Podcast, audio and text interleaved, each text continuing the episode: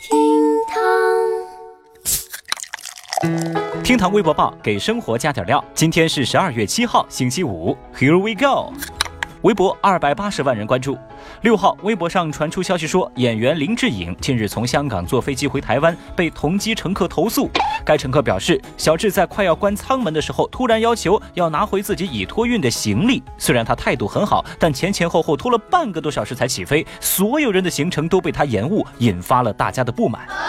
对于这种爆料啊，随后林志颖回应坦言无奈，并且晒出航班的截图，显示飞机并未延误，反而还是提前一分钟抵达，也没有延误到其他乘客的时间。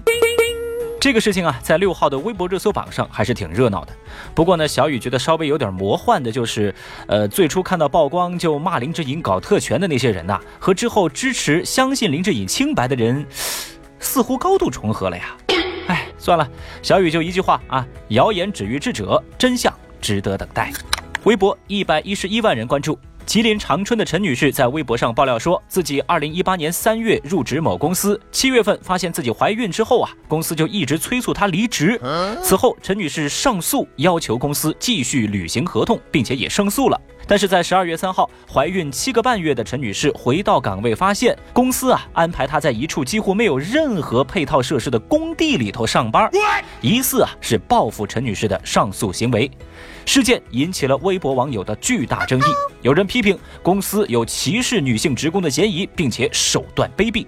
但是啊，更多的网友却在怀疑：三月份入职，七月份怀孕，中间呢还有三个月是试用期。这刚入职就怀孕，陈女士似乎本身就动机不纯呢。这部分网友觉得公司不是慈善机构，陈女士不值得同情。各位看官，你们怎么看待这个事情呢？欢迎在评论区留言来聊聊您的看法。微博一百六十万人关注。日前，二十六岁的梁小姐来到上海人民公园相亲，这是她首次主动去相亲。梁小姐毕业于上海外国语大学，她要求对象呢至少是学历一本，最好啊就是名校毕业。她说呢，幸福掌握在自己的手中，要主动出击。对此，大部分微博网友的意见就是：哎呀，人家女孩本来就很优秀嘛，这样的要求没毛病。在这儿呢，小雨也祝福梁小姐能找到自己的如意郎君。另外呢，我觉得吧。择偶标准本身是一个很主观的事情啊，小雨就特别反感那些一提择偶标准就是什么啊高富帅、白富美的啊，难道跟其他人结婚将来就不会美满幸福吗？哎，像我的择偶标准就很简单了，那就是富，有同情心。微博一百五十八万人关注。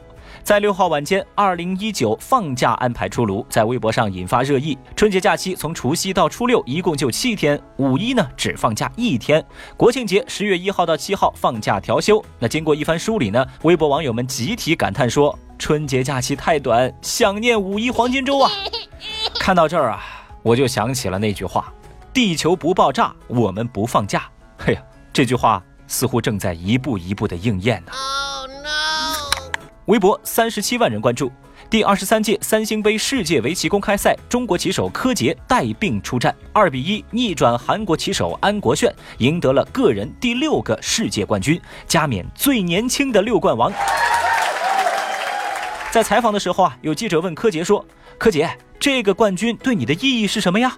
柯洁回答说：“这个呀。”意义对我非常重大。现在啊，人工智能很强，棋手们的实力也非常接近，能够拿到世界冠军非常不容易。拿到这个冠军啊，确实缓解了我最近还房贷的压力。这番表态在微博上一下就火了，有人就说世界冠军的回答也是 real 真实了，还有人打趣说：“嘿呀，看这个情况，我心里平衡了呀，世界冠军也有房贷压力的嘛。